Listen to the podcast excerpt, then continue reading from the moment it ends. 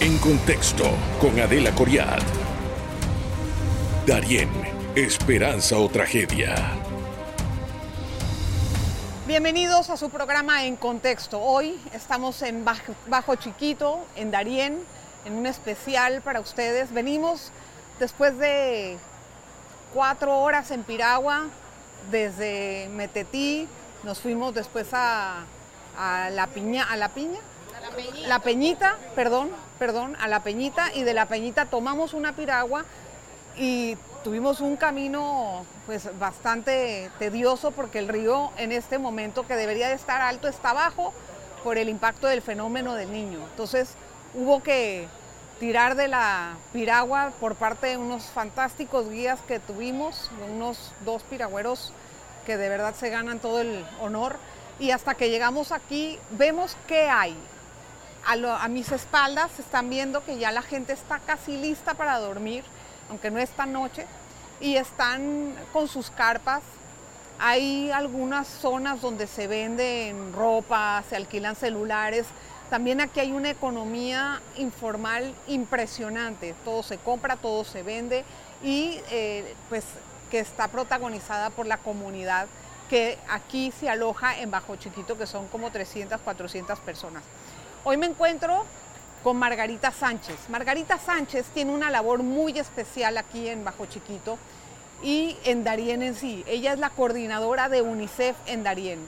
Ella nos hizo el favor de ayudarnos mucho con todo lo que es la logística, la guía, nos dio de verdad una, eh, pues un panorama claro de lo que está pasando aquí. Le quiero dar la bienvenida, Margarita, gracias.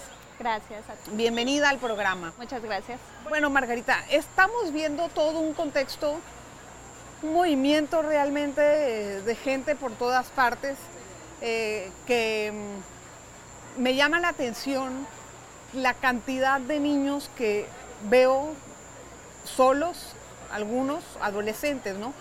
Y otros niños que vienen, como entrevistamos hace uno, en un programa a una adolescente y a una mamá que venía con sus dos hijos.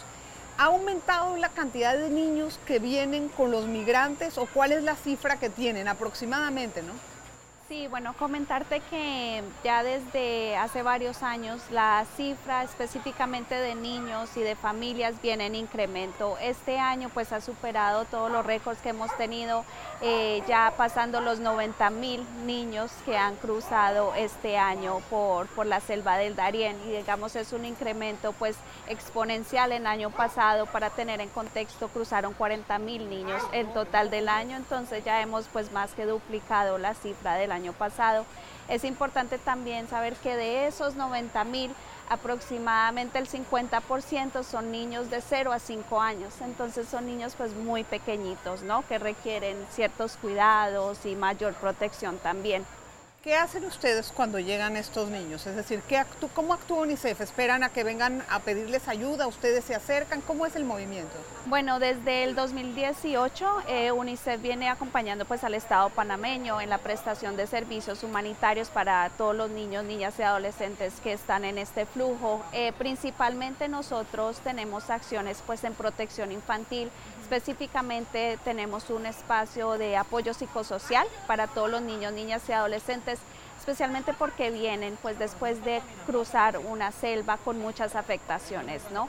Eh, llegan con afectaciones no solamente físicas, sino también emocionales. Entonces tenemos un espacio donde ellos pueden volver a ser niños, se pueden sentir protegidos, pueden sentirse eh, en un espacio seguro, ¿sí? después de haber cruzado esta selva. ¿Cuánto tiempo pasan en ese espacio desde que llegan hasta que se van? El flujo en este momento, eh, las personas que cuentan con, con los fondos para continuar pueden seguir el mismo día, entonces en un promedio podemos tener un niño, puede ser un día o seis horas, si llegó el mismo día y va a viajar.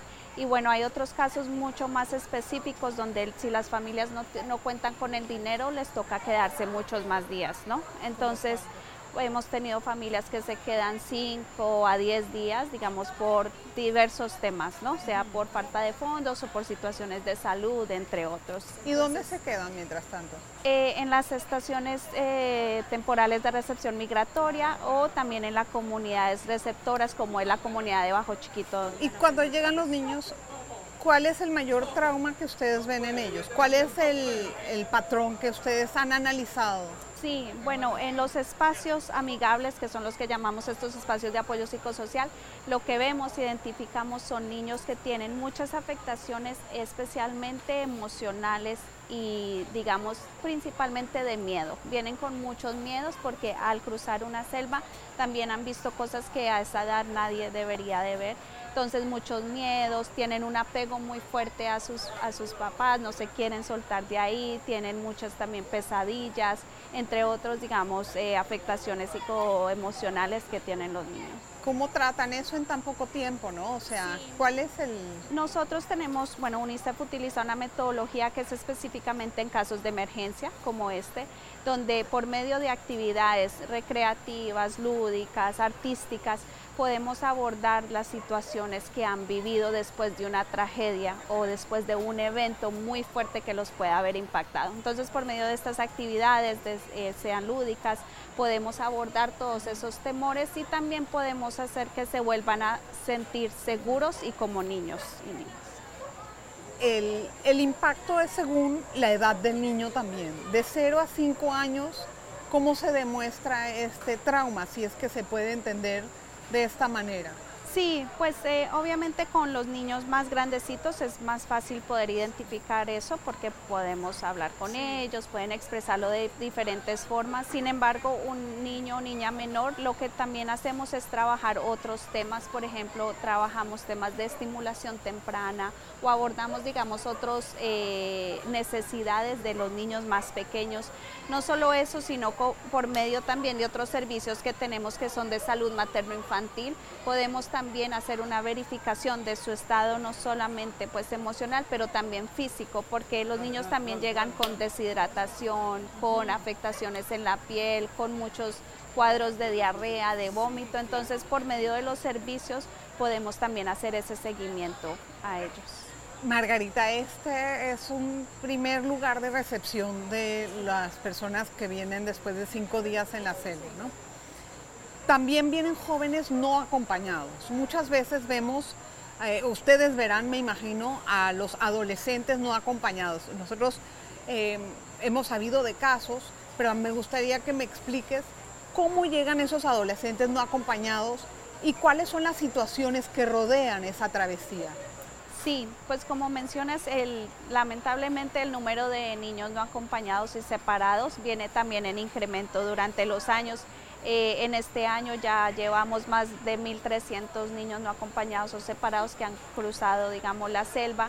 Eh, hay varios, hay dos tipos, digamos, de, factores. Uno puede ser un niño o niña que se ha separado en, la selva de sus papás de su mamá y se separan muchas veces por temas de sobrevivencia, porque si su mamá no puede caminar más o no tiene comida, eh, se le pide el favor a alguien que lo pueda traer a un lugar seguro mucho más rápido. Entonces se separan eh, durante la selva pero también tenemos los adolescentes, que ya son adolescentes que vienen viajando solos o sin un cuidador legal o sin su mamá o sin su papá, entonces vienen viajando solos. Pero ¿cómo emprenden ese viaje? Es lo que yo no entiendo. Usualmente lo que vemos es que vienen, puede ser o con un grupo de amigos o con un grupo de personas que conocieron también mientras iban viajando. Entonces llegan acá eh, y muchos de los casos vienen es por situaciones, digamos, de sea de reunificación familiar en el país de destino, en Estados Unidos o en Canadá, eh, o también por temas de oportunidades, por eh, buscando estudiar, buscando una oportunidad también para trabajar y brindarle apoyo a sus familiares. Qué interesante. Eh, vamos a hacer la pausa, pero vamos a regresar enseguida con más. Vamos a saber, por ejemplo, cuáles son las situaciones en el entorno de estos jóvenes que los amenazan hasta el punto de decidir, dicen, me voy, y aunque sea la selva, que no conocen a lo que van a ir, cuando se deciden, pues sacan las fuerzas y parten el viaje. Vamos a conocer eso al regreso. No se vayan. En breve regresamos con En Contexto. Darien, Esperanza o Tragedia. Gracias por continuar en sintonía de su programa En Contexto. Hoy desde Bajo Chiquito, el primer pueblo donde llegan los migrantes. Estamos hablando con la coordinadora de UNICEF en Darien completo, Margarita Sánchez. Dígame, entonces estábamos trabajando el tema de la el escenario que viven estos jóvenes al salir de sus casas, al salir de sus países de origen.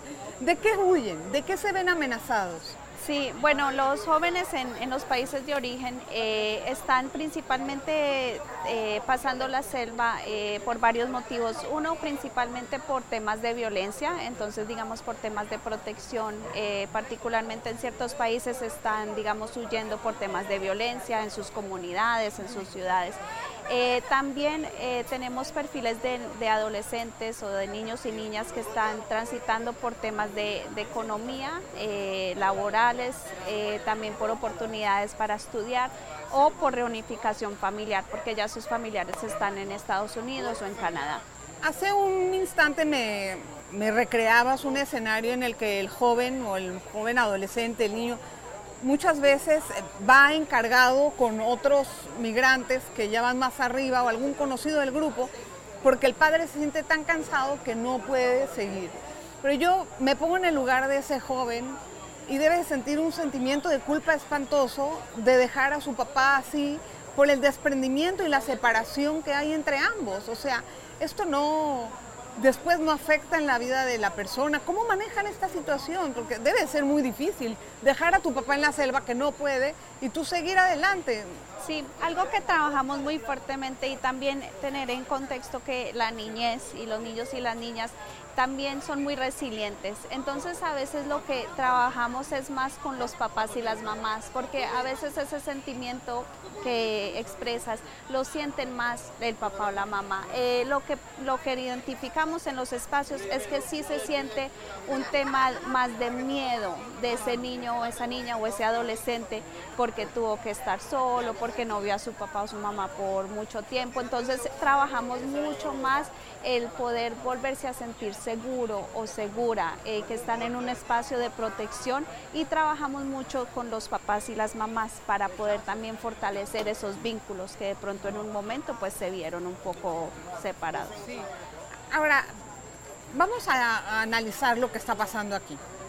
Eh, cuando uno llega a este lugar, ve de todo, ¿no? Hay una economía informal, digamos, que está hirviendo.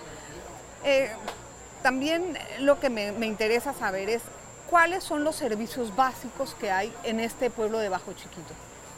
Sí, bueno, en las comunidades receptoras como es Bajo Chiquito, donde estamos, eh, hay muchos retos. Es una comunidad, como mencionas, de aproximadamente 300 a 400 personas, donde está llegando un flujo de 1.500, en un momento 3.000, 4.000 personas por día, ¿no? Entonces eso, claro, sobrepasa todos los servicios que puedan prestar no solamente la comunidad, pero también las autoridades y los organismos también internacionales. Nos vemos un poco pues sobrepasados y, sin la capacidad para atender esos flujos, particularmente en Bajo Chiquito y en las comunidades de la comarca ha habido mucha afectación, también afectación a las comunidades y a los niños y las niñas en las comunidades, ¿no?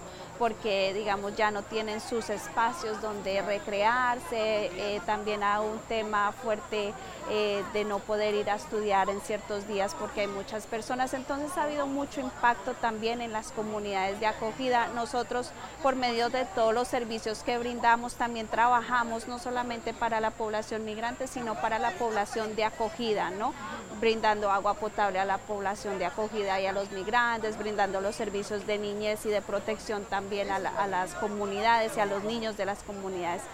Sin embargo, siguen habiendo muchos retos, como puedes ver aquí, pues hay un reto gigante. Hay basura por todas partes. Mira, es que le voy a decir, hay basura por todos lados. Luego no hay baños. O sea, aquí la gente, ¿dónde hace? Al aire libre, todo al aire libre. Entonces, cuando usted camina huele horrible, o sea, huele muy mal. La gente defeca al aire libre. Hace, ¿Por qué ¿Por qué teniendo este problema tan grande aquí no se hace algo para poderlo resolver de parte del gobierno o, qué, cuáles son los avances que hay? Sí, existen, digamos, muchos retos, particularmente en temas de saneamiento e higiene. Eh, en estas comunidades lo que trabajamos y también es un tema de poder fortalecer a las comunidades de acogida para que puedan un poco eh, invertir en, su propia comunidad, ¿no? Porque claro, es un tema de salud para todos y todas, ¿no? Especialmente para los que viven acá. Entonces trabajamos muchos temas ahora eh, de construcción, se van a empezar a construir letrinas, brindamos agua potable. Sin embargo, eh, todavía necesitamos, digamos, hacer mucho más, particularmente en las comunidades. Entonces eso, me gustaría hablar de los recursos. ¿Cómo hace la persona que no tiene recursos y que tiene que seguir el camino? Aquí en esta comunidad, bueno, y también en las estaciones de recepción migratoria existen eh, puestos donde las personas pueden retirar dinero. Entonces muchas veces lo que hacen son, eh, las personas les brindan remesas de, sus países, de Estados Unidos o de Canadá, les brindan eh, el dinero para que puedan continuar. Entonces por eso también a veces tenemos personas que se quedan varios días. Esperando el dinero. ¿Y como cuánto sale ese trayecto? ¿Tienes idea? Sí, en este momento eh, para llegar de la comunidad de Bajo Chiquito a las estaciones, eh, para, montarse en las piraguas les cobran un monto, son aproximadamente 20 dólares aproximadamente, y después para ir hasta Costa Rica eh, son 60 dólares por persona. Pero de allí en adelante, ¿como cuánto necesitan para llegar a Estados Unidos? O ya es, no se sabe? Va a depender de, las necesidades, sí, la verdad que ese dato pues no tenemos como exactamente cuánto. Vamos a regresar enseguida con más de nuestro programa, conociendo acerca de Bajo Chiquito con la coordinadora de UNICEF aquí en Darien. No se vaya. En breve regresamos con En Contexto. Darien, esperanza o tragedia. Gracias por continuar en sintonía. Bueno, eh, me gustaría conocer con Margarita eh, cuál era el escenario de este pueblo hace unos años, porque esto no era así desde la pandemia, pues por así decirlo, ¿no? O sea, después de la pandemia empezaron los incrementos. Y me gustaría que me dijeras cuál es el escenario que se ha incrementado, cómo se ha visto la transformación del lugar. Bueno, esta comunidad hace en el 2019 que desde que estamos acá era pues cuando yo venía era una comunidad pues muy tranquila, ¿no? Era una comunidad donde tú veías la población pues local, eh, tú veías los niños y las niñas en sus propias actividades, en su escuela, eh, jugando en la cancha de básquetbol que tenemos acá. Eh, entonces en su ambiente no era una comunidad pues relativamente segura también de cierta manera. Eh, también era una comunidad donde las personas, las familias y los, trabajadores se enfocaban en su recolección de, productos de agrícolas. En, ¿Vivían de eso? Vivían de eso. ¿Qué sembraban, por ejemplo? Las economías, eh, aguacates, plátanos. Eh, yuca, digamos, entre otras cosas. Entonces vivían de sus economías locales. Y pues eh, durante los años, cuando empezó a incrementar pues, el flujo migratorio, lo que empezamos a ver fue un cambio en, esa producción, digamos, de, de, sus vidas, ¿no? Entonces empezaron a cambiar ahora a ser servicios para las personas en el flujo, dejando atrás pues la producción agrícola y todo su, su sistema de vida que estaba, ¿no? Entonces ha evolucionado mucho en ese sentido y ha tenido pues un impacto grande en las comunidades por eso. Es precisamente la economía del pueblo, cada quien se dedicó a algo para venderles. Correcto, sí, toda la economía se volteó a... Esto es una comarca también. Estamos en la comarca en Veragua. Por eso, eh, la comarca también debe tener, como quien dice, eh, un cambio increíble en, sus costumbres, en su forma de vivir. qué hacen con eso? Sí, hemos visto no solamente en esta comunidad, porque también hay varias comunidades que están a lo largo de los ríos, de los, ríos principales, digamos, que también han visto, digamos, una afectación, porque vemos personas también de otras comunidades enfocándose en los servicios, digamos, específicamente para las personas migrantes. Entonces, eso ha cambiado las dinámicas un poco también entre comunidades. Eh, entonces, ha tenido pues un gran impacto y un gran cambio durante todos los años, ¿no? Y que este no sé si han tenido algún tipo, los, algún tipo de efecto la propaganda o los mensajes institucionales de que no usen la ruta del Darién. Me gustaría conocer si hay algo de eso o no, o no se ve tanto el impacto, porque acá están recibiendo aproximadamente cuántas personas por día.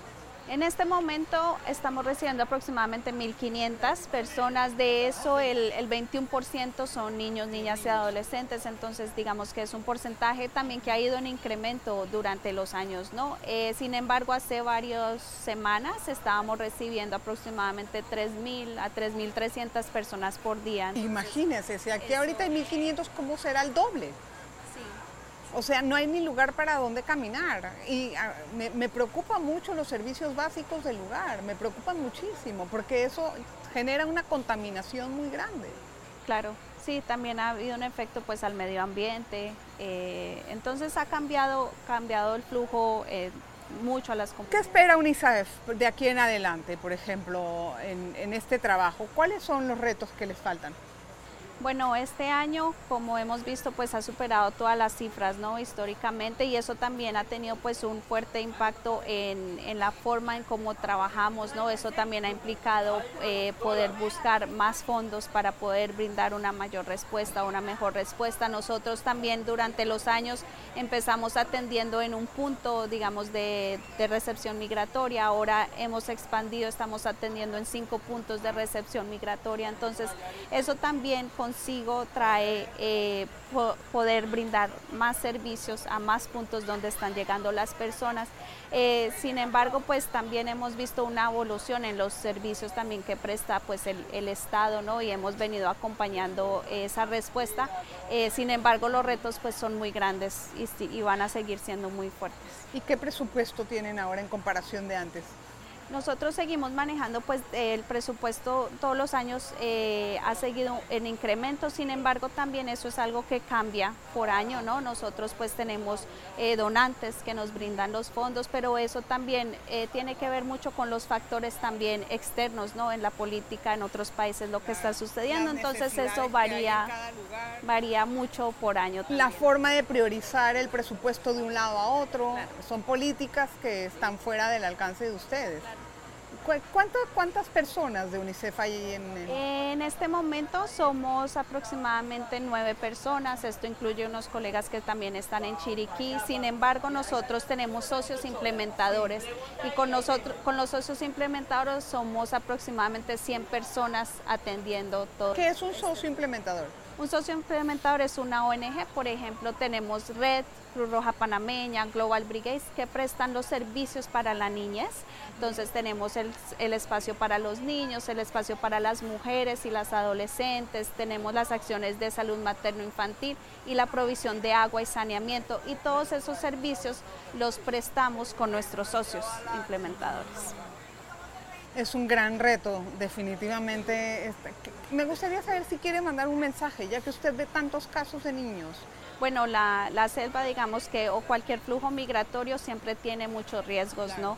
Eh, especialmente los que son más afectados en cualquier situación humanitaria o sea un flujo migratorio o una situación de desastre, siempre son los niños y las niñas, ¿no? Entonces, los riesgos a los que se exponen los niños y las niñas son muy fuertes, las afectaciones emocionales, psicológicas, exposición a tener que enfrentar animales, por ejemplo, en la selva o temas de robo o violencia. O, que se caigan, que se lastimen. Situación, entonces son, son situaciones muy difíciles que ningún niño o niña debe a su edad tener que, experimentar eso. Eh, es, de verdad es algo impresionante. Cuando uno está en Panamá es una visión, pero cuando uno viene aquí eh, es una perspectiva sumamente diferente. Gracias, Margarita.